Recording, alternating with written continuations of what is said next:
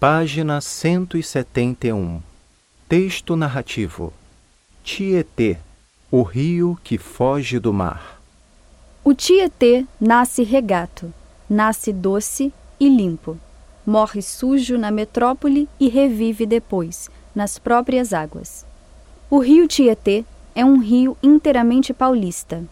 Nasce em Salesópolis, na Serra do Mar. Cruza todo o estado de São Paulo e deságua no Rio Paraná, no limite com Mato Grosso do Sul. Quem sai de São Paulo leva pouco mais de duas horas para chegar ao local da nascente, numa antiga fazenda da região, a 18 quilômetros do centro urbano de Salesópolis. Ali, uma placa de bronze, cravada próxima a um filete de água, apresenta esta inscrição: Aqui nasce o Tietê. Sociedade Geográfica Brasileira. 1554-1954, São Paulo. Desse filete até o rio Paraná, onde deságua, o Tietê percorre cerca de 1.100 quilômetros. Ao nascer entre duas pedras, tem uma vazão de apenas 700 litros de água por hora. Aos poucos, vai ficando volumoso, à medida que recebe a adesão de uns 30 pequenos afluentes.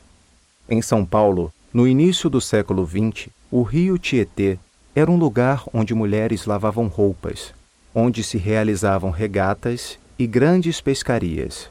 Bem antes disso, ele foi o rio dos bandeirantes, que o percorriam em busca de ouro, fundando novos povoamentos. Para eles, era a via de acesso às minas de ouro em Mato Grosso nos idos de 1720.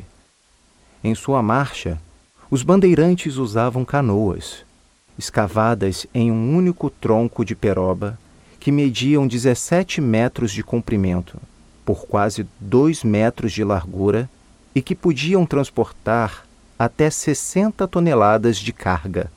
Eles venciam os obstáculos a pé, carregando as canoas e voltavam a colocá-las na água, quando a navegação de novo se tornava possível.